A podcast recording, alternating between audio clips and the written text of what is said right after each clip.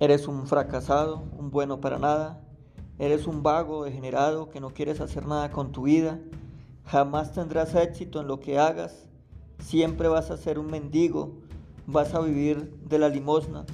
Todas estas frases que nos dijeron algún día son los que nos ha llevado a lo que vivimos hoy en día, a la calidad de vida que tenemos.